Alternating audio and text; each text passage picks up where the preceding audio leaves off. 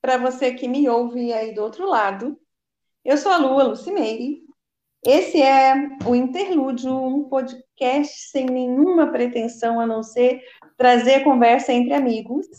E hoje eu estou aqui com a pessoa que me inspirou. É, é uma grande amiga da época de faculdade. E, e pode-se dizer que ela foi a responsável por essa ideia meio maluca de eu achar que eu podia também fazer um podcast. Maria Tereza Gomes é jornalista, formada pela Universidade Federal do Paraná. É, tem, eu acho que de todos os jornalistas que eu conheço, ela é a que transitou por maior número de veículos. E eu não vou me demorar muito no currículo dela, porque eu quero trocar uma ideia com ela aqui, até para eu saber mais, porque a gente mantém contato esse tempo todo, mas a gente acaba não conversando muito sobre, sobre essas realizações. Maria Tereza, Tere, muito Oi, Lu. bem-vinda. Que delícia estar aqui com você, meu Deus do céu. Que delícia, muito obrigada, viu? Eu é que sou muito grata, muito grata mesmo. Fiquei muito feliz. Então, como, como eu comentei com você, e eu falo sempre em todos os, os episódios, eu me inspirei. Eu fui, para quem não sabe, eu fui convidada. A Maria Tereza. Foi um produz... episódio sensacional. Ai, foi? Que bom, que bom. Eu, eu amei. Bom. Eu tenho que dizer que eu amei, eu gostei tanto que eu falei, eu também quero para mim. Né? e, e aí eu fui atrás para aprender e, e, de repente eu estava querendo fazer curso para aprender. E aí eu parei e pensei, cara, tudo que eu quero é conversar com os amigos, então eu não preciso, não preciso aprender muita coisa. Enfim, Maria Tereza Gomes tem um, ela produz um podcast chamado Mulheres de 50 eu acho fantástico, eu estava lendo que uma fatia bem grande do público não é mulheres de 50, né, Tere? Verdade, a gente tem aí uns 20% de homens e a gente tem um percentual de mulheres abaixo de 40 e, a, e acima de 60. Então, é muito interessante, porque a gente, o maior público está na faixa entre 40 e 60 anos, mas temos mulheres acima de 60, temos mulheres abaixo de 40 e temos homens, o que é muito legal. Sim, eu acho muito legal, porque porque os assuntos, eu tenho que confessar que eu não ouvi todos os episódios, eu ouvi alguns, bastantes. Uhum. É, o que eu achei assim que me. Eu, e agora eu tô com dois pela metade, que eu comecei a ouvir um e comecei a ouvir o outro e não terminei nenhum ainda e preciso terminar. Ai, meu Deus. É, que são esses agora sobre a, a pandemia, que eu achei muito interessante, mas justamente porque os assuntos não são assuntos restritos, né? Eles não são assuntos de um nicho são, normalmente são assuntos que interessam para pessoas. Né? Verdade. Né? E, e, o nome Mulheres de 50 nasceu porque eu e as minhas irmãs, com quem eu faço podcast, estamos aí na faixa dos 50 anos, né? Então, assim, é mais por isso e a gente queria trazer assuntos que são do nosso interesse. O que, que a gente quer, é, gostaria de saber que a gente não sabe. E aí, isso que você falou, muitos dos assuntos não são só do interesse de quem tem 50 anos, né? A minha sogra é uma grande ouvinte, ela tem 70, quase 80, e, nossa, toda semana ela me liga, nossa, aprendi tanto com esse episódio, ele falou isso, falou aquilo, foi tão legal. Então, assim, eu fico muito feliz, assim, que a gente está fazendo um projeto que era para a gente, né, para a gente se desenvolver, para a gente crescer e que está ajudando outras pessoas, né? O episódio que nós gravamos com você, Lu, sobre amizade, né, teve uma grande audiência, continua tendo gente ouvindo e, e a gente estava numa conversa de comadre ali, né? É, foi. Eu acho que eu gostei tanto por isso, porque é, eu, eu me esqueci que estava sendo gravado. Uhum. E do dia que a gente gravou até o dia da publicação, eu tenho que confessar que eu ficava pensando assim, meu Deus, será que eu falei besteira demais? Porque eu não tenho muita trava na língua. E como eu estava me sentindo como se a gente estivesse ali na, na, sala do apartamento, onde você morava com as meninas ainda lá em, em Curitiba. Parecia que a gente estava lá conversando. É. E, e aí eu me soltei bastante e foi muito divertido. É, e os, alguns, alguns episódios, de verdade, assim, eu achei. Eu não, não vou citar, mas assim, eu, eu aprendi muito com o primeiro episódio que eu ouvi, eu pensei, nossa, olha, é, é assim, é, eu, eu, aprendi sobre a, a questão de, de autocuidado. Eu uhum. não lembro se foi da Virginia Novick Ah, Virginia Novick, ela é ótima, nossa. Eu achei fantástico, assim. Uhum. Enfim, como é que surgiu a ideia? Olha aí, ó, olha eu já botando a roça na frente dos bois, ah. mas a gente volta lá depois. Como é que surgiu a ideia do podcast com as meninas? Você e as suas irmãs. Lu, eu, eu, não sei se você lembra, eu morei nos Estados Unidos uma época, e aí lá tinha um programa que eu ouvia, um programa de rádio. A gente ouvia, assim, ligava o rádio à noite e ficava ouvindo a Delilah. E a Delilah fazia uma coisa assim, ela entrevistava as pessoas, sabe? Era um programa gostoso, assim, de ouvir. Eu aprendi inglês também, assim, aprendi a ouvir.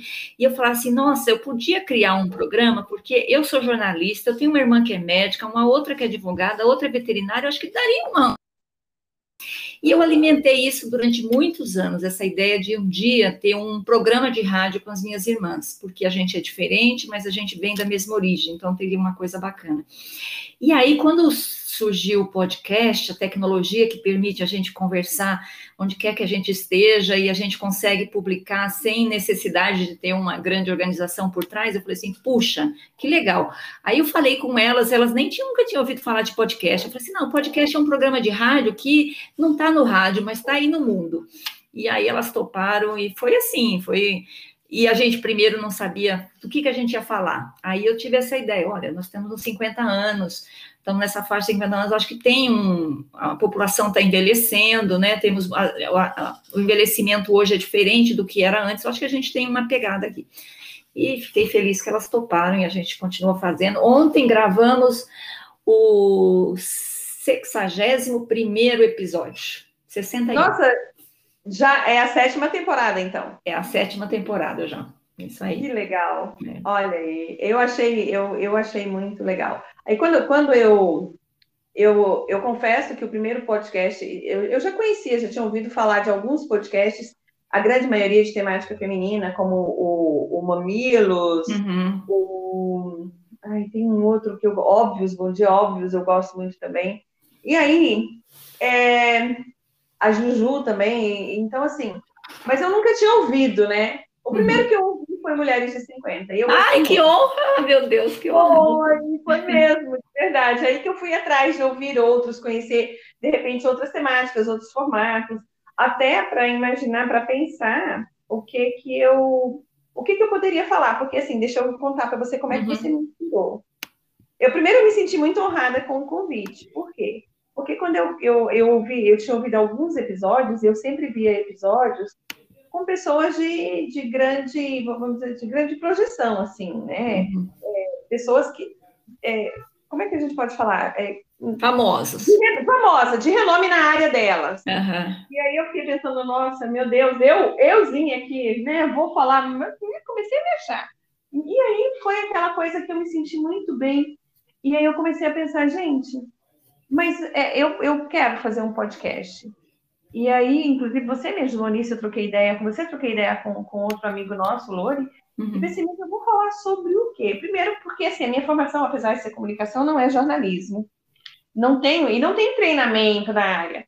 E aí veio a ideia do tema para o qual você me convidou, que é a amizade. E eu fiquei pensando, eu conheço tanta gente interessante, tanta gente que tem uma vida interessante, que faz coisas interessantes, e que não são necessariamente pessoas famosas, uhum. mas que é no, no, no, no, universo delas, né, elas fazem coisas que, que fazem diferença ali naquele, naquele entorno. E, e aí eu decidi conversar com os amigos. Ai, meu Deus, você já fez com o Bob, que também já teve no podcast de Mulheres 50.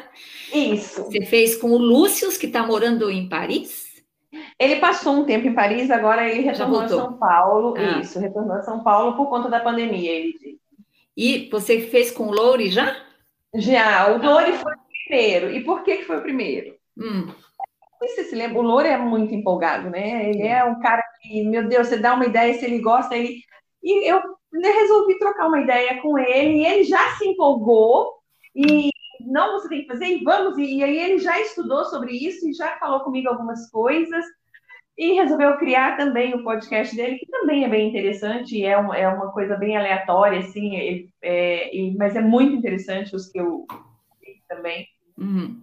E, e aí eu falei, gente, eu tô, porque eu fiquei na ideia umas três ou quatro semanas, porque eu, eu, sou, eu sou muito perfeccionista. Se eu quero fazer uma coisa, eu quero aprender, eu quero fazer, eu quero que saia o melhor possível. E o que que acontece? E é um traço da minha personalidade que eu preciso liberar, mudar. Aí eu não faço, porque eu tive a ideia, e até, até eu conseguir fazer como eu quero que seja, hum. eu já perdi, eu já perdi aquele ímpeto, aquela empolgação, e eu penso, não vou fazer. E aí, dessa vez, por dessa conta vez... do louco, eu falei, vai do jeito que for. Aí eu não estou editando, eu converso e eu não minto, eu não posso mentir. Eu editei o da Lília, porque a Lília foi a minha segunda convidada. Ah.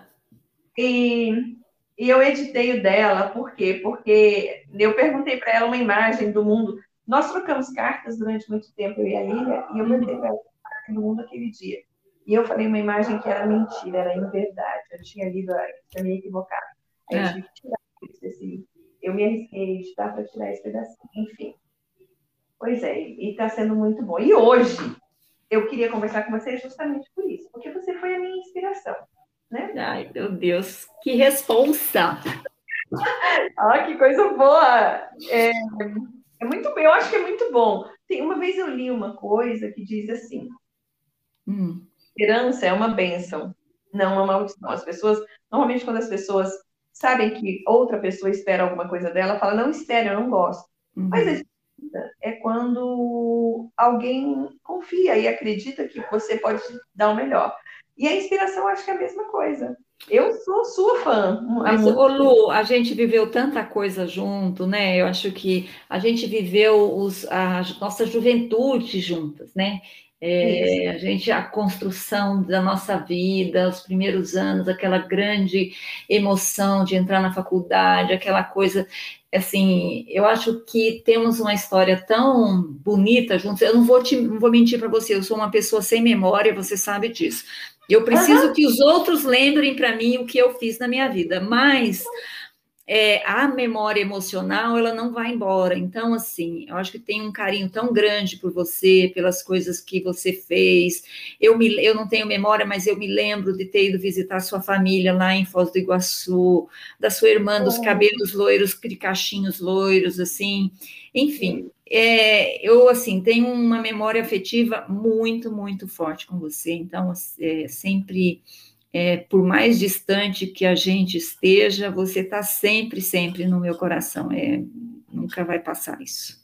Ai, que delícia ouvir isso dele. Nossa, fiquei emocionada. Porque, é. assim, é, é, é, uma das coisas que eu achei que.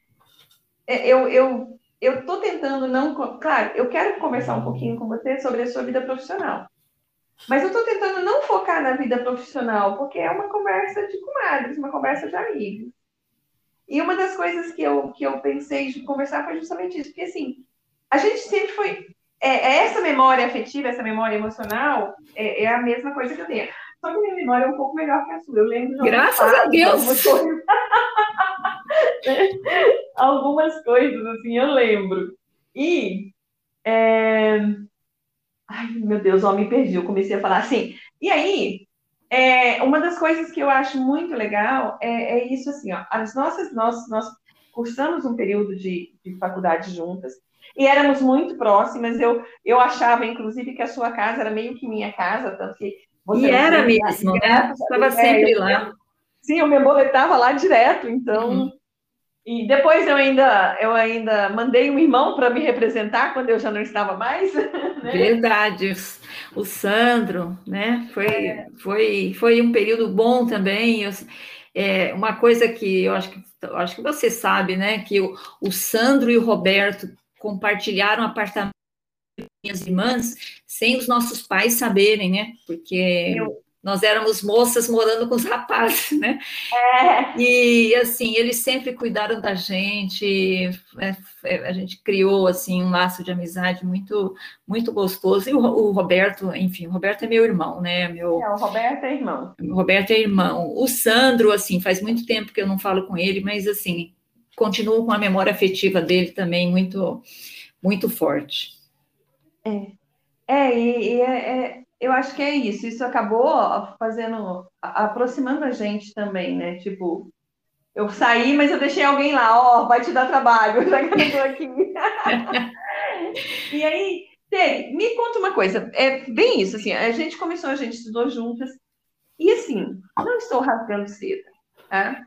É, desde lá, eu achava você uma pessoa muito focada e muito, muito, vamos dizer as palavras assim, focada, sensata. E, e é, não, e assim, eu sabia que você teria sucesso onde você fosse. Eu, eu sempre admirei muito a tua maneira de, de encarar a vida, de, de, sabe? Eu sabia que você teria sucesso onde você fosse. Então, eu te admirava desde lá. E, e aí eu acabei ficando grávida, casei, segui um caminho diferente, né? Inclusive profissionalmente, porque acabei, apesar de, de, de não ter abandonado a comunicação, porque a comunicação é alguma é, é, é, é intrínseca. É o que você está fazendo agora, está comunicando. Isso, eu não consigo. Então, mas não é o meu ganha-pão. Uhum. E então, eu primeiro. A gente seguiu caminhos diferentes, né? Uhum. É isso. E eu acho que o que manteve a gente ligada foi essa memória afetiva, né? Sim. E eu me lembro que quando eu descobri que você estava. É isso, vamos, vamos falar um pouquinho da, da, tua, da tua trajetória, assim. Hum. você se formou e foi para a indústria, indústria e comércio, não foi isso?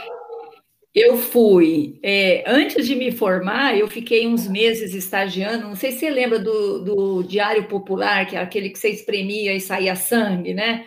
É, fiquei uns meses naquele jornal que era assim, era só, só morte, era uma coisa. Mas eu não fazia a parte policial, eu fazia a parte de cidade.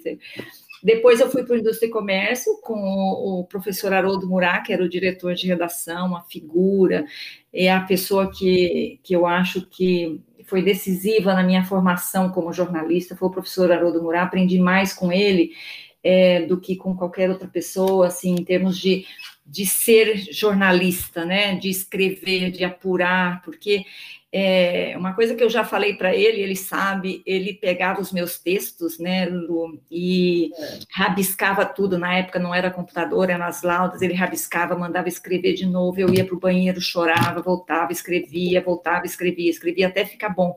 E com ele eu aprendi a escrever. O pouco que eu sei hoje, assim, me expressar no texto, é, eu aprendi com o professor Haroldo, porque ele foi exigente comigo, ele era bravo, mas ele me ensinou, e eu tenho um respeito enorme por ele por isso.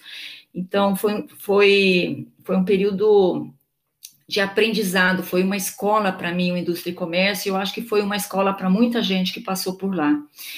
E nem sei, falei demais, não vai? Não, continua, estou gostando de ouvir. O é. Roberto trabalhou lá com você na mesma época, não foi? Roberto, fomos contemporâneos durante um período lá no Indústria e Comércio. Eu fiquei cinco anos, eu não lembro quanto tempo o Roberto ficou. Mas, eu... mas lá, Lu, uma coisa que é, eu, eu recordo é o seguinte: eu aprendi a ser jornalista, mas lá eu também descobri que eu gostava de organizar a vida da redação. Então, eu assim, é, eu era muito menina e eu virei chefe de reportagem no Indústria e Comércio, já organizando a, o, o, trabalho das outras pessoas. E foi isso que eu fiz a maior parte da minha vida como jornalista. Fui chefe de outras pessoas, sabe? Então, Sim. depois eu, eu fui para Abril e fui repórter durante muito tempo, mas eu eu gostava de, e ainda gosto de de ajudar as coisas a funcionarem, sabe? Então, eu tenho um amor enorme pelo jornalismo, pela reportagem, pelo bom, pelo bom texto, não sei o quê, mas também eu, eu descobri no Indústria e Comércio, e foi o professor Haroldo que descobriu isso em mim, na verdade, que eu tenho uma certa de gestão.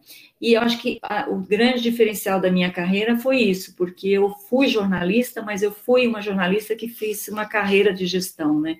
Eu fui para um lado de, de, de ser editora, de ser chefe de reportagem, de ser diretora de redação, enfim, acho que é uma, e é uma coisa que eu continuo fazendo hoje na minha empresa, né? Ajudando as pessoas a funcionarem.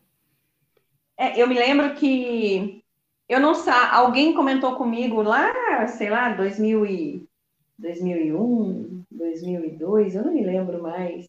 Eu não me lembro. Alguém comentou comigo Olha, a Tere é editora-chefe da Você S.A. Eu falei, não acredito. Fui lá e fiz uma assinatura da Você eu, virei, eu virei diretora de redação da Você S.A. em 2001. Foi exatamente. É. Janeiro de 2001. É, mas, antes, mas, antes, você já escrevia para Você S.A., não escrevia? Eu fui da equipe que lançou a revista, né? Em 98, eu, fui da, eu, era, eu, era, eu era a segunda pessoa da redação. Eu era redatora-chefe em 98, quando a gente lançou a revista.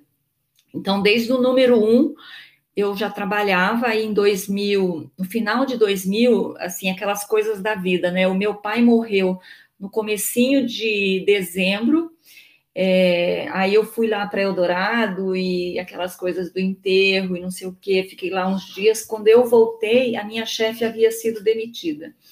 E aí o meu chefe na época, que já faleceu, infelizmente, foi um grande chefe também, o Sidney Basile, me chamou e falou, Tereza, olha, é, eu sei, sinto muito pelo seu pai, e a única coisa que eu posso te fazer agora é te dar muito trabalho. Você é a nova diretora de redação da Você S.A. Eu falei assim, meu Deus, né? momento de tanta tristeza e de tanta alegria, né? Sim. E e foi exatamente isso. Aí, em janeiro, eu comecei como diretora de redação, enfiei a cabeça no trabalho e para passar a dor da perda do meu pai. E, e funcionou, né? Assim, de certa forma, me ajudou bastante. Sim, é, imagino que sim. Tem, tem, uma, tem uma aventura que você e o Roberto viveram, uhum. e foi quando eu estava eu, eu em Foz ainda, que vocês não foram só visitar a gente, vocês fizeram um estágio num daqueles jornais de Foz. Você se lembra disso? É melhor não postar isso do currículo, né? Mas é que eu gosto, porque foi uma aventura assim. É, vocês ficaram muito próximos de mim nessa época, porque vocês estavam os dois lá e então eu gostei muito quando quando o Bob, o Bob contou essa experiência aqui no podcast. Não, eu lembrei agora, não. Lu, é o seguinte, eu e ele, a gente conseguiu um estágio para passar as férias de verão. Então, terminou a faculdade, sei lá, no começo de dezembro, e aí a gente conseguiu esse estágio num jornal aí em Foz, lá em Foz, né? Isso. E aí eu falei, Roberto, vamos. Aí nós fomos, sem dinheiro, sem nada. Eles tinham prometido para gente que a gente ia ter um apartamento. A gente chegou lá, tinha um apartamento que eles cederam para gente que não tinha não tinha nada no apartamento, não tinha, tinha um colchão assim. E eu e o Bob, a gente passa, andava na rua, a gente ia, a gente a gente catou coisas da rua para levar para o apartamento, mas a gente era muito sem dinheiro, muito sem dinheiro. E eu, eu lembro que o nosso chefe se chamava Simone. Imagina um homem que se chama Simone, era muito engraçado. E é. nós ficamos lá até o Natal, e era para a gente voltar depois do Natal. Eu falei, Roberto, a gente não, eu não vou voltar. Aí eu fui para o Natal na casa da minha família, não voltei mais para o estágio, era roubada. Pois é, essa parte eu não lembrava. Eu lembrava de vocês lá, porque foi um período que a gente conviveu, a gente se via sempre, a miúde, então é. isso, isso, me marcou. E aí, Tere, eu acho assim, é muito interessante. Eu acho que isso tem. Não, não sei se você acredita muito nessa história de, de, ai, de horóscopo mas, assim, o fato de você ser capricorniana, hum. eu acho que tem muito a ver com essa questão de organização. Eu vejo na Paula, minha filha, alguns traços dessa, dessa coisa de organização, sabe? Ela tem umas coisas assim. E vocês fazem aniversário muito próximas, né? Você sabe. É. Então, e... eu não sei se eu acredito ou não, mas na dúvida, eu não mexo. é melhor, né? Mas é, eu acho que é, tenho essa coisa do Capricórnio, a gente é terra, né? Muito pé no chão. Então, eu até outro dia escrevi um texto em que eu falava isso. Eu sou Capricórnio, eu, eu preciso, eu não, eu não posso conceber uma coisa que eu não tenha, não esteja com o pé no chão, não tenha controle sobre o que está acontecendo. Então, por exemplo, nunca usei droga, Lu, porque eu não consigo imaginar eu não estar no, no meu sentido, entendeu? É, e, e essa coisa do Capricórnio, assim, a gente, eu preciso, eu preciso saber o que, que vai acontecer. Então, acho que é, talvez daí venha um pouco de organização. Mas eu não sei se eu sou organizada, Lu, assim, de fato. Eu acho que não, não, é, não, é, não em excesso, acho, não. É, não, mas eu, mas eu não estou falando como uma coisa em excesso. Hum. Eu não estou falando como uma coisa nociva. Eu estou falando como, uma, por exemplo, é um, é um traço que eu não tenho e que eu gostaria muito de ter. É, por quê? Porque quando você consegue organizar, quando você consegue fazer essa administração. A chance de as coisas acontecerem com maior sucesso é melhor, é, é maior, né? Então, é, é, é, esse traço que eu acho interessante e que eu vejo que você e a Paulinha, a Paulinha tem em comum com você. É, é, essa questão assim. Eu acho que, a, por exemplo, eu te falei da questão da gestão, né? Essa coisa de organizar, o, como é que nós vamos trabalhar, como é que nós vamos fazer isso, quem vai fazer isso, quem vai fazer aquilo. Uhum. É, isso eu gosto mesmo, eu realmente gosto. Acho que não sei se tem a ver com Capricórnio, mas com certeza é uma coisa da minha personalidade.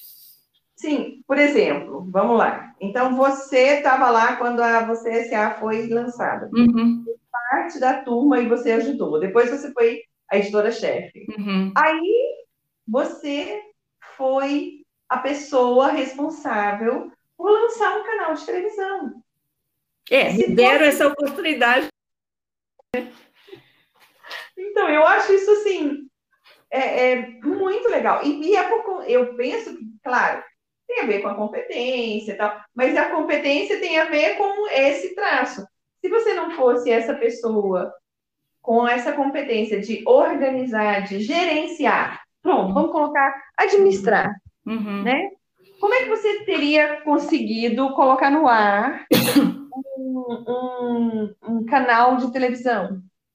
Não, não consegue, porque é, naquele projeto especificamente, isso foi em 2007, é, começo de 2007, que eu recebi o convite para montar montar um canal de televisão que não tinha nome, não tinha equipe, não tinha só, só tinha um, ó, vamos montar um canal que vai falar sobre empresas, carreira e não sei o quê.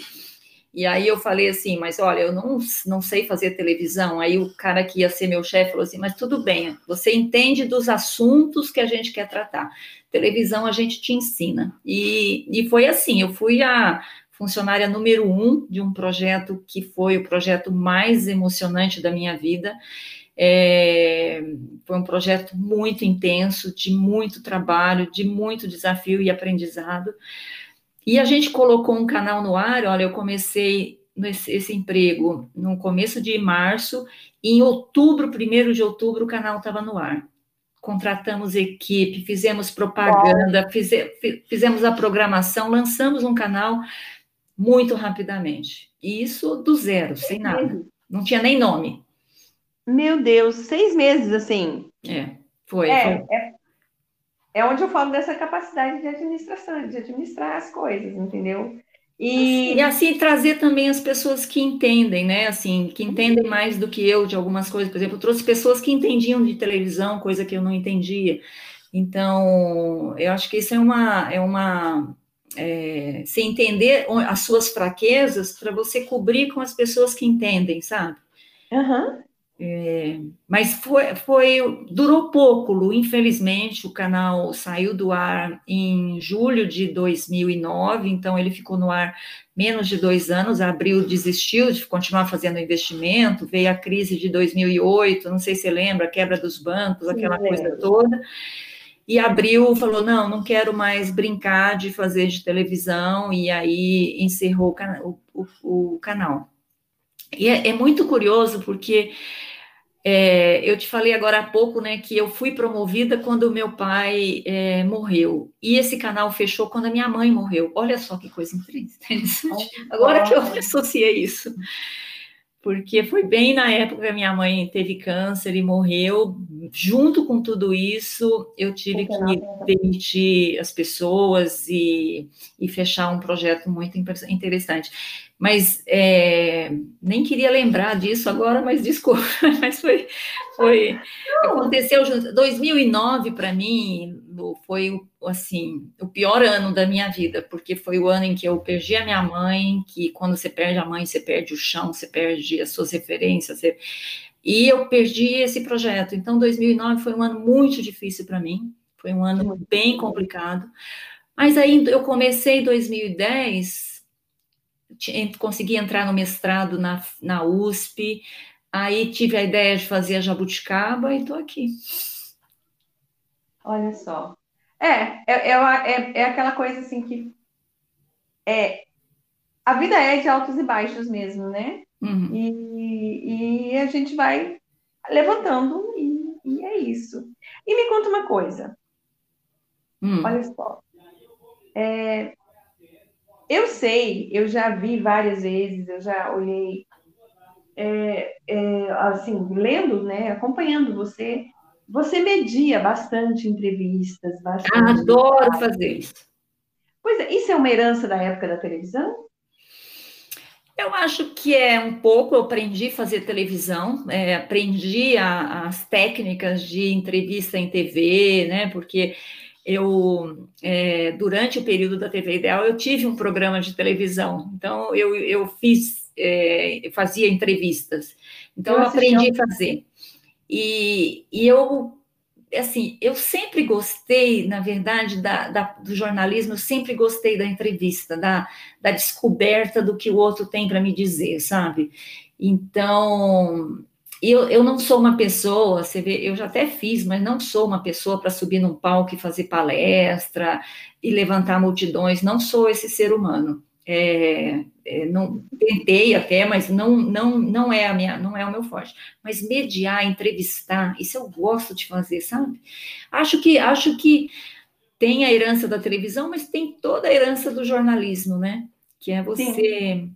dar o tempo, né, da pessoa, é, é, captar o que, que a pessoa não está te dizendo, que você pode perguntar, enfim. É, eu gosto, gosto bastante. E tem agora na pandemia tem surgido muita live e eu tenho, sempre que eu posso, eu aceito os convites para fazer mediação. É, eu acho isso muito legal. Eu acho que se, se eu tivesse é, enveredado para a área da comunicação mais cedo, eu acho que é uma coisa que eu gostaria muito. Eu gosto de conversar com gente. E você também. Uhum. Eu acho que você, você é o que eu falei para o Roberto, e é bem interessante, eu acho a impressão que eu tenho é que se aplica para você também. Tanto você quanto o Bob tem, é, assim, tem trânsito em todas as tribos. É, porque, por exemplo, eu, eu tinha, eu me dava muito bem ali, o meu, o meu núcleo, que o, o, o, o Lori chamou de núcleo duríssimo da faculdade, o meu núcleo duríssimo. Que eu não era parte desse núcleo aí. Então, era que andávamos muito juntos, eu, o Lúcio, o Lori e a Lília. E aí, você e o Roberto. Uhum. Então, assim, é, é eu, eu transitava com você e com o Roberto, eu uhum. com o Lori, com o Lúcio e a Lília. Eu estava sempre... E, claro, eu me dava bem com... Assim, me dava bem com todo mundo, não. Tinha pessoas com quem eu tinha alguns atritos, assim. Então, por isso que eu digo, eu não era de todas as tribos. Agora, você é uma pessoa que transitava por todas as tribos. É, eu me lembro disso, assim, você tinha essa. Não é nem aceitação, é uma coisa. Porque é diferente quando as pessoas te aceitam e é diferente quando as pessoas te querem. Eu não sei, não, viu, Lu? Eu não sei se eu concordo com você. Por exemplo, é, acho que tinha, tem umas pessoas da nossa turma lá que até hoje eu não assim não tenho proximidade, nunca nunca tive um relacionamento próximo, não. Eu acho que eu acho que eu não concordo com você nisso, não, viu? Porque, não, assim, então eu tinha uma impressão errada. É, porque assim, eu, eu, eu acho que eu nunca fui uma pessoa que ameacei ninguém, as pessoas se sentirem ameaçadas por mim, porque eu também não. nunca fui uma pessoa de de, de, sei lá, de me impor. Eu sou uma pessoa, eu sou uma pessoa tímida, eu sou, eu sou uma pessoa que penso muito antes de falar, inclusive, porque eu não, eu, eu tenho medo de levantar a mão, eu não sou uma pessoa que. Você lembra da Glória, que era da nossa é. turma? Infelizmente faleceu, né? Uhum. A Glória era a pessoa que o professor nem tinha terminado a pergunta, ela já tinha levantado a mão, né? Então, assim, eu nunca fui esse, essa pessoa assim. Então, eu, assim, eu, eu, eu não me sinto tão incluída quanto você acha, não. Pois é, eu, eu, a impressão que eu tinha é porque, assim, ó, é, é, por exemplo, eu e a Glória, a gente não, não, não era confortável uma com a outra, por exemplo. Porque ela uhum. tinha um temperamento muito forte. Uhum. E eu também. Então, eu nunca estava na turma dela. A não ser quando alguém da minha turma estivesse e me levasse junto. E você, às vezes, estava. Eu falo é mais nesse sentido de. Mas eu acho que era superficial, viu, Lu? Porque ah, amigos mesmo daquela época, assim, é, ficaram poucos, né? Não, assim, de verdade, da gente é, ter relacionamento, não, não, não, assim, eu não diria nem a metade da turma. Acho que, acho que eu acho que assim, acho que acho como na vida, né? Se conhece um monte de é. gente, tudo, mas quem, quem fica, né? Exato. Você sabe que é engraçado isso? Porque assim, que nem eu falei agora, eu, a, o meu núcleo era, eram vocês. Uhum. Eram vocês cinco. A Lili não era da, da, turma de comunicação social, mas como ela era da de comunicação visual, é desenho industrial, eu acho, não, comunicação visual ela fazia. Ela estava sempre ali, porque era no mesmo prédio, e a gente morava na Selva, então ela estava sempre ali na minha, tanto que o André, uma vez, perguntou, é, foi muito engraçado isso. E quando a gente voltou, o André não era dessa minha turma. E eu me aproximei mais do André depois de, de velha, já morando em Curitiba. E o André foi muito engraçado, porque ele perguntou da Lília, ele falou, e a Paraíba, tal? Ele, e aí, mostraram umas fotos, numa dessas reuniões que a gente fez, que mostraram fotos, uhum. aí tinha uma foto minha com cabelo comprido, bronzeado, e o André olhou e falou assim, é, e aquela, aquela bronzeada, onde ela anda? Hum. Eu olhei e comecei a rir, falei, André, sou eu. Não, não é você. então, assim, a gente não era muito próximo. E a gente se aproximou depois. Olha que legal. Porque, é, era bem isso, assim. E, e tem, tem uma, sei lá, uma meia dúzia de colegas que se tornaram amigos depois que eu voltei para Curitiba, depois de 2010. Na segunda fase, na terceira fase. Na terceira fase de Curitiba. Aí uhum. eles se tornaram amigos mesmo, eram colegas e foram elevados a um, a um grau de amigos, e assim, são pessoas que eu gosto muito mesmo. Então. Sei, tá. Eu me lembro também que teve uma outra experiência que você viu, eu acho que foi antes da TV, eu acho que foi quando você começou no exame. Hum. Você morou nos Estados Unidos a trabalho, não foi? Você trabalhava para Abril quando você morou nos Estados Unidos? Eu, eu trabalhava para Abril, mas eu tirei uma licença. Eu, eu não fui a trabalho, Lu. Eu me candidatei a uma bolsa na Universidade de Michigan, ah. um programa voltado para jornalistas, e, e, eles aceitavam, quando eu fui, é, 12 jornalistas americanos e quatro estrangeiros. E eu fui da turma de 1999, eu fui uma das quatro estrangeiras, junto com os 12 jornalistas americanos. Então, eu era bolsista, eu, eu recebi deles tudo, da, da universidade, ah. para ir estudar lá. Foi muito legal, foi muito bom. Deve ter sido uma experiência muito boa. Porque tem experiências na vida da gente que eu acho assim que, que são marcantes mesmo. Uhum. E a gente lembra dessa maneira, né? É.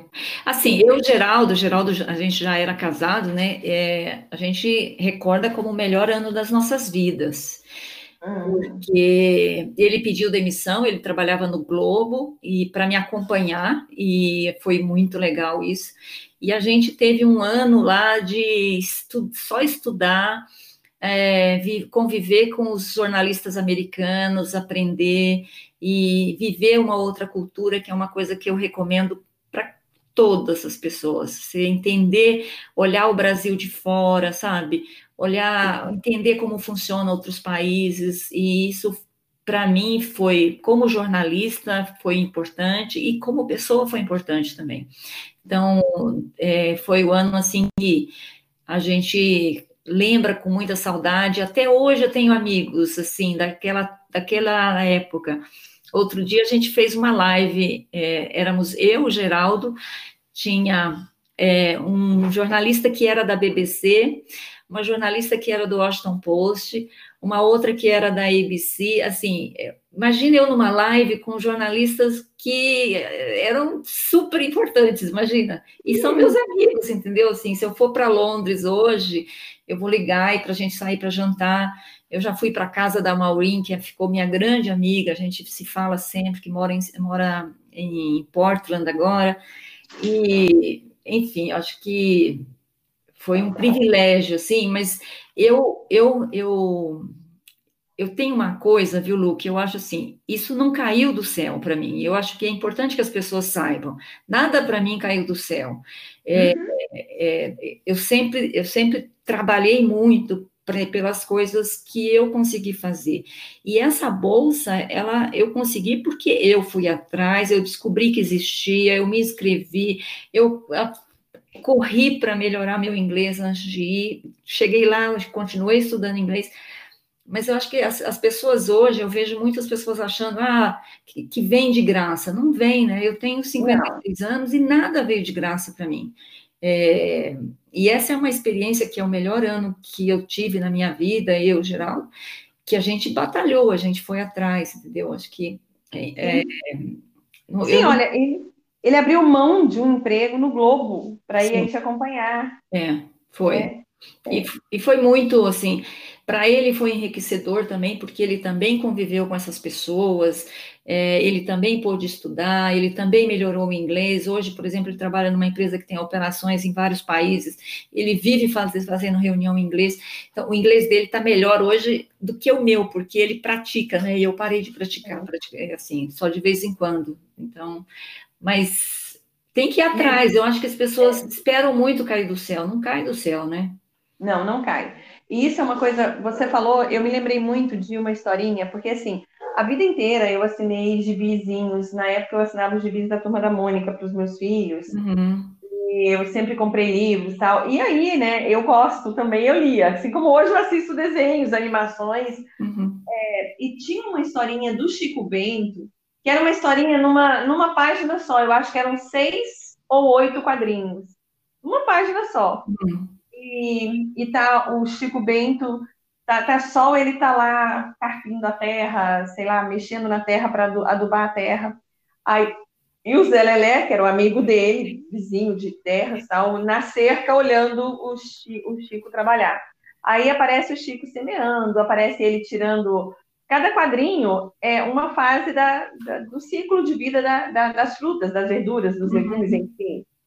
E aí, e todas essas fases mostra ele na chuva tal, e o Zé Lelé trepado na cerca, olhando, assuntando. Hum. E aí, no último quadrinho, sai o Chico com um carrinho de mão cheio de frutas lindas, viçosas tal, e o Zé Lelé diz assim, mas esse Chico é um cara de sorte mesmo, viu? Não faz nada e olha lá o tanto que as frutas dele são bonitas.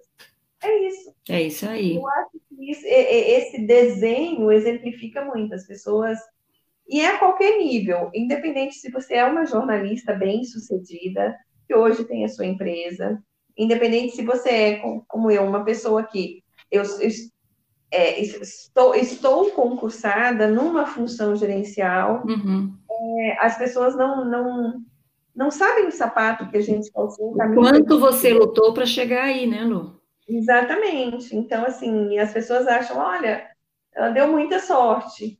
Não. Não é, é sorte. Foi 90% de suor, né? Foi, exatamente, é o que eu gosto de falar. É. Eu achei muito legal você falar que foi o melhor ano da vida de vocês, porque assim, é, eu às vezes eu, eu falo, eu, eu comento com alguma pessoa que um, uma das melhores épocas da minha vida, eu tenho muitas boas épocas, mas assim, uma das melhores foi a época da faculdade, uhum. quando eu morava na casa da estudante. Uhum. Porque morar numa república, numa casa da estudante, eu acho que é uma experiência que todo mundo, assim como morar num outro país, todo mundo devia ter. Porque você aprende a conviver em grupo, você aprende a administrar conflitos, você tem que praticar a escutativa. E eu não era uma pessoa que fazia nada disso, e eu apanhei muito até aprender.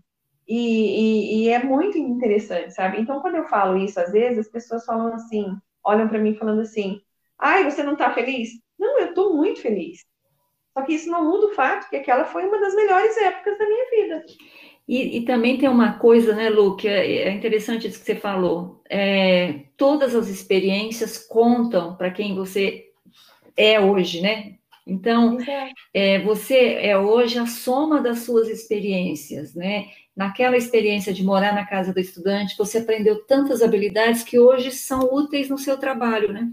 E na, na época você não, não, nem sabia disso, né? Você nem imaginava que estava num, num, processo de amadurecimento, de aprendizado. Então, acho que é, a gente chega aqui, eu estou com 56, a gente chega nessa idade, a gente começa a ver assim, puxa, quanta coisa eu fiz e quanta coisa fez diferença para a minha vida, né? E a gente eh, tem que valorizar isso, essa história.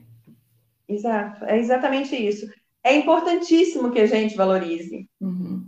Né? Eu acho que você está certíssimo. É. Mas é um. eu acho que a gente precisa amadurecer para entender esse processo, né? Eu acho que é. Eu acho que assim, algumas pessoas talvez amadureçam mais cedo, tem mais facilidade. Mas é importante mesmo, eu acho que é com, mais com, com a experiência mesmo que vem. Né? Uhum. Vale. Não, pode falar. Como é que surgiu a ideia da Jabuticaba? Olha, Lu, quando acabou o canal, né, lá em, em meados de 2009, é, eu uma coisa eu tinha certeza, assim, alguém tinha decidido pelo meu destino, né? Então, quando alguém decidiu terminar o projeto, que era o projeto da minha vida, e, e, e eu não tive voz ativa, eu falei assim, eu preciso fazer alguma coisa em que eu possa tomar a decisão, né? E você só pode tomar uma decisão numa empresa se você é dono da empresa, se você manda naquela empresa. Então, é, essa era um, esse foi o primeiro impulso que eu tive, né? Um impulso de independência, de liberdade, de ser dona do meu destino. A partir daí, eu falei assim: o que, que eu vou fazer? O que, que eu quero fazer? É, e aí eu, eu, tinha gostado da experiência do vídeo, né? Eu era uma jornalista de jornal e revista a maior parte da vida, mas que eu tinha ficado ali um período fazendo audiovisual que eu tinha amado, tinha descoberto um outro universo. Eu falei, ah, eu quero fazer vídeo. E o vídeo estava bombando, né? Já estava bombando a coisa do vídeo ser a linguagem do nosso tempo, né? E aí, bom, e nasceu a, o nome Jabuticaba nasceu numa viagem junto com meu marido, assim, discutindo que nome vai ter, que nome vai ter. Aí eu falava assim, ah, vamos fazer isso, não, isso não, isso não, isso não. Aí eu falei assim, é, é, Jabuticaba, porque quando eu era criança, meus pais foram morar no Mato Grosso do Sul e eles tinham um sítio, né? Meus pais sempre foram, tiveram sempre muita dificuldade na vida e a gente, eles tinham um sítio e as laterais, as, as, outras propriedades do lado eram florestas e a gente ia catar jabuticaba lá. Então eu tenho uma memória afetiva da jabuticaba, eu, meus irmãos mais novos, meus tios. Eu sempre digo o seguinte, também tinha tucanos, mas também não posso colocar o nome da minha empresa de tucano, né? Não, né, por favor. jabuticaba é muito mais é, é, e também a gente, a, gente, a gente pegava os macaquinhos, a gente aprisionava os macaquinhos, mas também não posso colocar isso. Então, jabuticaba ficou sendo a memória afetiva. Eu acho interessante porque, assim, para quem conhece pé de jabuticaba, não é todo mundo que conhece, né? Quem conhece pé de jabuticaba, eu acho que tem tudo a ver, porque, assim, quando a jabuticaba, a fruta, toma conta, o pé fica... É uma coisa prolífera, né? É uma coisa que é abundante e é lindo. É. Então, eu acho que tem muito a ver também essa. Apesar de ter sido pela memória afetiva, a imagem tem, tem também, assim, muito sucesso. Da, na, é, e tem uma coisa que é brasileira, né? A gente sabe que tem em outros países, é. mas ela é tipicamente brasileira, tem uma identidade com o nosso país, né? É, é um, eu, a gente até uma vez fez um vídeo, falava assim, que a jabuticaba ela é única, né? Ela, ela contém, né? Então ela tem conteúdo ali dentro, ela tem aquela casca grossa, mas por dentro ela é molinha, gostosa, saborosa. E, e é brasileira, né? É nossa. É nossa, exatamente. E é ah, difícil vai. dar nome para a empresa, sabe, Lu? Muito difícil. Mas depois, Ai, né? depois, depois que você dá, pega. Aí fica bom. É, porque, Maria Tereza, eu imagino, e assim, é, é, eu acho fantástico porque o quê? Já tem 10 anos a Jabuticaba, né? Tem 11. 11 anos, pois Sim. é. E assim, você, você coloca o nome e pronto. Eu acho que é igual um livro. Você escreve e o livro publicado, você não tem mais como mexer. O nome da empresa é a mesma coisa. É. Eu, eu tive uma dificuldade tão grande para escolher o nome do, de um simples podcast. Imagina, é um Interlúdio é lindo, adorei o nome. Você gostou? Ai, que bom, eu fico feliz. Porque não, e assim, não é um negócio, é uma coisa que eu, que eu resolvi fazer meio como que uma, um, um instrumento de sobrevivência neste momento da pandemia. Que, uhum. Porque assim, eu já não tenho mais saco para live, eu antes fazia live com, com a família, com os amigos, eu não tenho mais saco, e eu tava meio que assustando sozinha, porque eu tô sozinha. E aí, aí, eu fiquei, e aí você vai pensando no nome, aí eu achei, o primeiro nome, tem uma palavra que eu acho muito legal e que eu sempre quis fazer alguma coisa com esse nome, que é patuscada. Você conhece o significado de patuscada? A fulano fez uma patuscada. É, tem, esse, é, tem esse aí que ó, tem um jornalista que usa muito esse termo nesse sentido. Mas o sentido original de patuscada é uma reunião hum. festiva entre amigos para comer e beber. Que ótimo, não sabia. É fantástico, eu acho fantástico. Aí eu pensei em patuscada, mas aí tem uma outra história de patuscada que eu pensei que não ia caber aqui. Pronto. Aí eu faço uma comida, eu faço um risoto caipira. Hum é, é uma invenção minha. E o meu pai, é, toda vez que eu fazia, era muito engraçado, porque o meu pai chegava e falava assim. E eu, eu fazia o risoto, a minha mãe tinha que fazer arroz, feijão, carne e verdura para o meu pai. E aí ele chegava e falava assim: ai, a Lu fez essa gororoba de novo. Mas ele comia a gororoba hum. bastante. E aí o meu risoto ficou com o nome de gororoba. E é uma coisa que as pessoas. Eu gosto, eu gosto de gororoba. Pois é, aí eu fiquei com o gororoba. E eu ia colocar o gororoba por quê? Porque o gororoba me permite colocar qualquer coisa. Você pode colocar qualquer coisa numa gororoba. É, era né? um bom nome, viu? Era, eu fiquei nisso. E aí veio o interlúdio, por quê? Porque eu fiquei pensando que o interlúdio, o interlúdio, qual é o significado literal? É um intervalo de tempo entre dois atos de um episódio musical, e aí tem um interlúdio literário, por exemplo, é um episódio, é um intervalo de tempo dedicado a alguma coisa, ou de pausa para alguma coisa. Uhum. E aí o interlúdio tem a brincadeira com Lu, até eu tinha colocado dois ah, pontinhos separando. Pois é, aí eu fiquei, pensa, para chegar nisso foi uma. É difícil, né? É muito difícil. Então, é imagino para você que estava montando um negócio, porque o, o, o interlúdio para mim é hoje é uma coisa é uma coisa light, não é um negócio. Você está montando um negócio, então eu imagino como foi. É, eu sim é, queria um. Eu, muita empresa tem nome do a sigla do nome da pessoa, né? Ah, eu não queria isso, sabe? Eu acho que é pouco criativo você usar isso. E aí eu criei Jabuticaba e hoje, Lu, é impressionante como tem produtora com o nome de fruta. Aqui em São Paulo tem papaya, tem assim, tem várias outras produtoras com nomes de fruta. E, você foi a precursora. Eu não sei se eu fui a precursora, mas eu, quando criei a Jabuticaba, não conhecia nenhuma delas, não tinha visto nenhuma delas por aí. Mas hoje é, um, é bem comum ter nome de fruta. Oi? Lu? Eu achei, eu, eu, eu já vi isso. Eu já vi. Ah, voltou. Voltou tá agora sim. Voltou. Eu acho, que, eu acho que a minha internet deu uma queda pequena, mas voltou. Então, eu estava dizendo assim, que sempre que eu já vi algumas empresas com nome de fruta, uhum. e eu acho interessante porque a sua foi a primeira. Ah, não e sei se foi, viu, Lu? Não, para mim, para tá. mim, no meu, no meu conhecimento, tá. e eu digo para você por quê? Porque quando eu vi o nome, eu, eu tive uma estranheza por que jabuticaba. Eu lembro que eu te perguntei, você me contou. E, e hoje eu não consigo imaginar um outro nome para sua produtora, né? Porque... Nem eu. ai, ai. Mas olha, Lu, assim, eu estou empreendendo há 11 anos, né? É muito uhum. difícil, assim. Todo mundo fala que é difícil empreender e eu, assim, tô nessa, viu? É muito difícil empreender, principalmente porque eu, eu fiz uma escolha, é, a minha a minha escola foi a Abril, né, que sempre fez as coisas muito certas, sempre registrou os funcionários, sempre pagou. É, foi, na minha época era uma empresa muito correta, hoje eu não posso dizer mais, não sei, não, porque não tenho informação mas eu fiz a escolha de fazer a minha empresa correta, sabe? É, os funcionários são contratados, eu não devo um centavo de imposto, eu não devo fundo de garantia de ninguém, tá tudo certinho, entendeu? E isso acaba sendo uma penalidade para mim, porque custa caro você fazer as coisas certas. No meu setor, principalmente, tem muita gente que concorre comigo que é uma empresa de um homem só ou de dois sócios, quando eles precisam, eles contratam frila, só trabalham com frila. Isso é muito mais barato, sabe?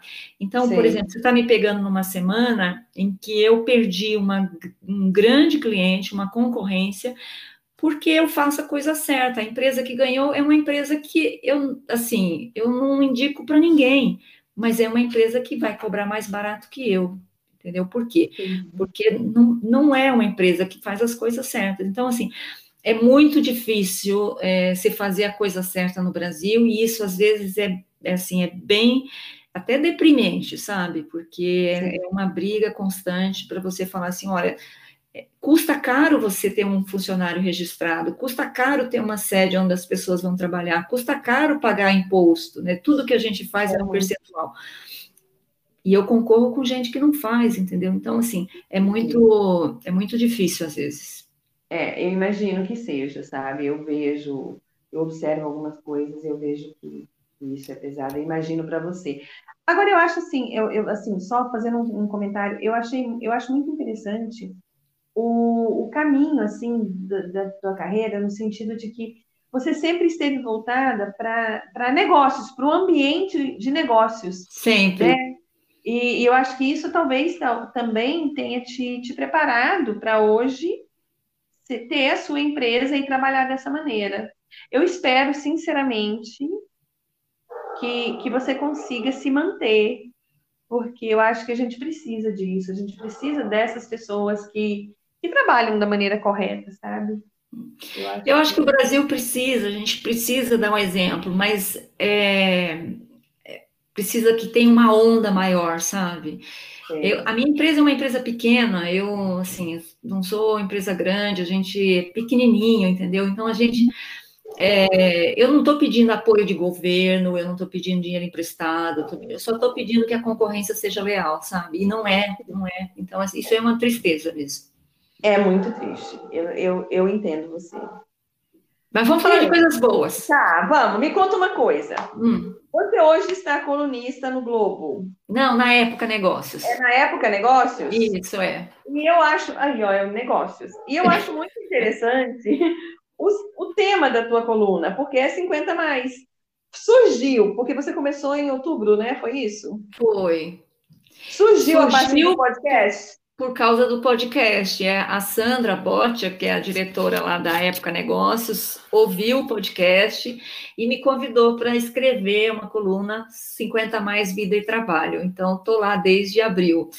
E é engraçado, Lu, que é, desde que eu tinha saído da, da Abril, lá em 2009, antes disso, né, eu não escrevia com regularidade mais. Eu, eu, quando você é repórter, você escreve todos os dias, né? Isso. E aí a coluna me obrigou a toda semana ter que sentar e escrever. E isso tem sido um exercício interessante de, de disciplina também. Você falou que eu sou organizada, mas às vezes eu chego no dia que eu tenho que Estou desesperada para achar um assunto. Vou escrever hoje, meu Deus. Aí eu vou nas minhas anotações. Eu... É bom saber, né? Quando eu tiver alguma dúvida sobre um assunto, eu vou dizer para você, Tere, você podia falar sobre isso. pode falar, pode porque falar. eu acho muito legal a pesquisa que você faz, porque você traz os assuntos de uma maneira muito leve e, assim, muito embasada. Eu acho isso muito legal. É, eu não quero só dar minha opinião, né, sobre o que é ter é, 50 a mais no Brasil hoje, como é que é a vida, como é que é o trabalho. Eu quero trazer conhecimento também. Então, é, hoje foi publicada uma coluna que eu pensei muito antes de, de, de, de fazer, que é sobre a gente estar tendo a primeira geração de brasileiros capazes de chegar à, à idade adulta ou, a, ou a, a velhice com todos os dentes na boca. Olha só, é Nossa. um avanço que o Brasil está tendo, é impressionante. Então, é, e é um assunto difícil de tratar, porque ninguém quer falar de desdentado, uhum. né? Com certeza. é constrangedor. É, mas é interessante. Eu tenho tentado trazer uns assuntos diferentes. É, é gostoso, estou gostando. É, as colunas que eu tenho acompanhado, eu tenho gostado muito, assim. É, a, o, a, a reportagem sobre o Alzheimer mexeu muito comigo. Eu achei muito interessante também a sua coluna sobre o Alzheimer. É, ah, esse é um tema que mexe muito comigo, porque eu sempre acho que eu vou ter. Eu também. você fala assim, do que, que você tem medo de ter Alzheimer? Porque eu sou de Capricórnio, né? Então eu não posso conceber ou não ter controle sobre o que eu estou fazendo. Uhum.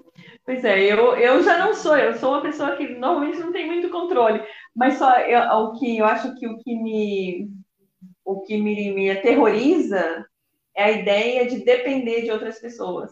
Uhum. Eu acho que é porque eu demorei muito para conquistar essa independência que eu tenho hoje, assim, a dependência que eu tenho de outras pessoas é uma dependência afetiva, emocional. Eu preciso da minha família, eu preciso dos meus amigos. Então, é uma dependência nesse sentido. Por uhum. exemplo, eu vejo, eu vi, eu tenho visto a minha família porque a minha mãe veio me ver, meus irmãos vieram, a Maia veio, mas a Paula tem um ano e meio que eu não vejo a Paula e o Matheus, por exemplo, e não vejo a Tati. Então, e, eu tô morrendo de saudade, já tô aqui brigando com o meu chefe, porque já vou tomar a segunda dose, quero tirar minhas férias e quero ir para o sul. Uhum. Então, é, eu, eu, essa dependência, que é uma dependência afetiva, uhum. ok. Agora, quando eu penso que eu posso depender de alguém para me tirar da cama, para me ah, para te dar banho, para me ah, dar banho, comida, Nossa, eu, eu, tenho, eu tenho verdadeiro horror disso. Tanto que eu comecei agora um, um desafio aí para melhorar minha vida, minha qualidade de vida, por causa de, de, de, desse medo. Depois que eu, eu comecei a, a, pensar de novo nisso. Então... É, eu acho que a gente está numa fase, numa idade, que a gente tem que pensar lá na frente, sabe? Planejar. É. Então, é, cuidar da sua saúde agora para não depender lá na frente, sabe? É, essa coluna que eu vi sobre é, com o dentista, que a semana que vem tem uma continuação, ele fala, ó, você tem que, é, é, ele pega os pacientes dele, ele tem que planejar para quando você tiver 90 anos, não precisar ir no dentista, porque você não vai ter mais a mobilidade, ou não vai ter quem te leve para o dentista. Isso. Então, você precisa cuidar agora, entendeu? É... Se, bem, se, bem, que quando a gente cuida, hum. teve. É, a, deve fazer duas semanas.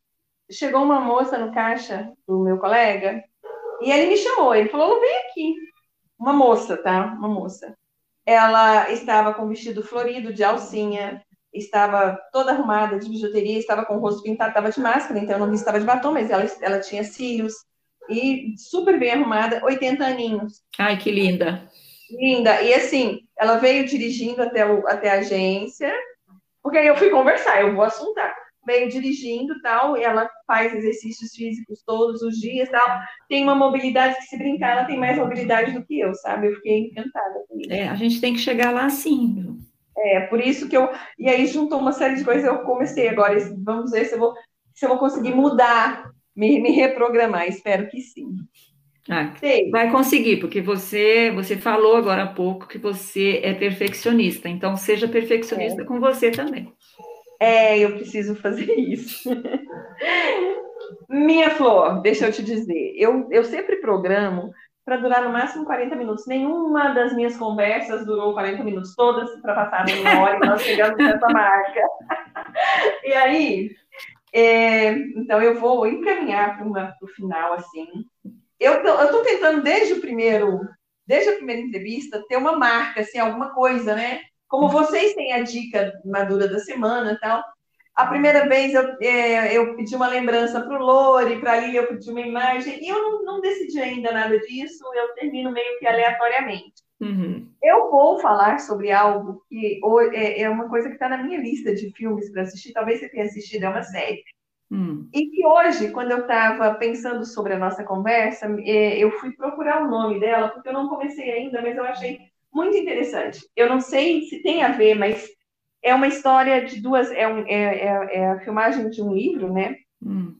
É a história de duas amigas que se conhecem na adolescência e elas planejam cursar jornalismo juntas. Nossa. E aí uma delas engravida e a vida segue outro rumo e a outra vira uma jornalista famosa, tal. E eu achei muito engraçado, porque assim, é mais ou menos o que aconteceu com a gente. Você seguiu a carreira na área que, que você tinha planejado e eu priorizei, num primeiro momento, a família também, né? Uhum. Eu achei muito interessante. Eu quero assistir. Vou te dar essa Qual é o título? Qual o título? É, Amigas para Sempre. Amigas para Sempre. Eu vou procurar também, quero assistir, porque é, primeiro, porque é uma história de jornalistas, e primeiro, que eu acho que tem a ver com a gente mesmo. Mas, Lu, é. É, eu acho assim: todas as escolhas que a gente faz na vida têm vantagens e desvantagens, né? Então, você tem a alegria, a felicidade, três filhos maravilhosos, olha só. Eu não tive, assim, até quis ter filhos, mas não aconteceu comigo, não deu certo. Então, assim, a gente vai tem que viver, conviver com, as, com o que a gente tem de bom, né? Com o que a gente conquistou e não sofrer pelas coisas que a gente não conquistou, né? Isso, eu aprendi isso, sabe? Quando eu falo dessa maneira, eu, eu falo é com muita alegria no coração, assim, eu não, eu não sofro. Teve uma época em que eu sofria, por quê? Porque eu queria muito.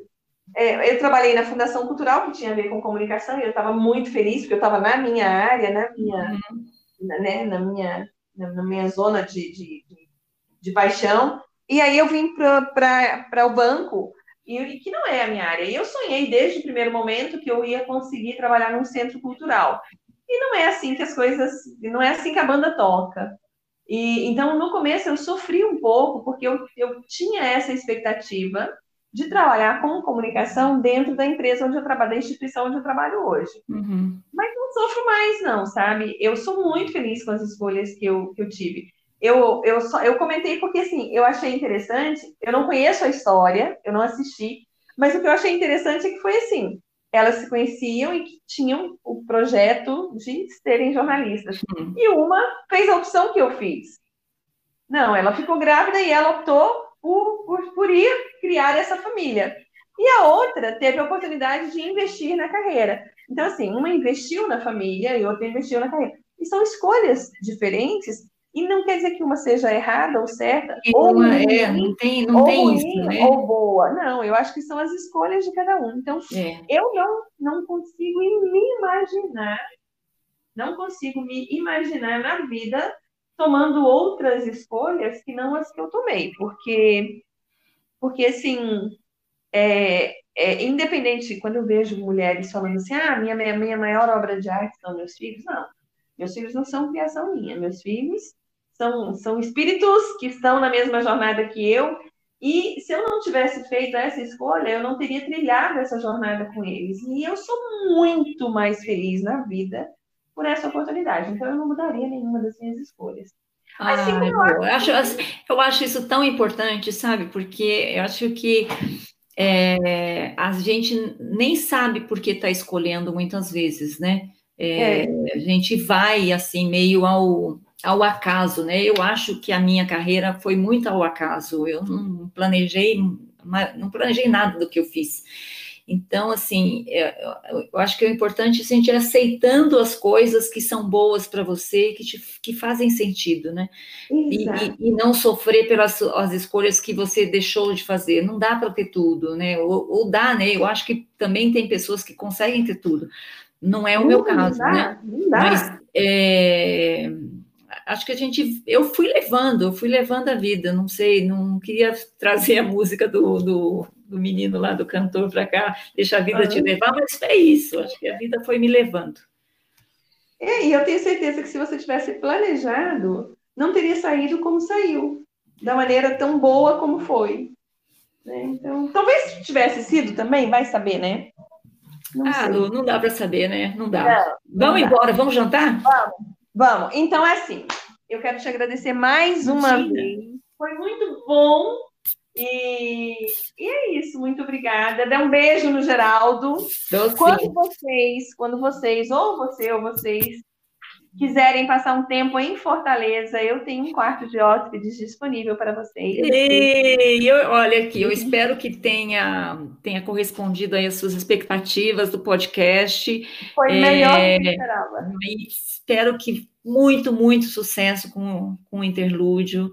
É, você é uma comunicadora, sempre foi, né? É, sempre foi uma pessoa é, que se posicionou como, como, como uma pessoa, um profissional de comunicação, não importa onde você está, você está sempre se comunicando, por isso que você tem amigos no mundo inteiro, né? Porque você você tá, você não se esconde, Lu, e essa é uma das grandes características suas, né? Você está sempre indo em frente, né? E, e acolhendo as pessoas, né? Sempre fui muito acolhida por você.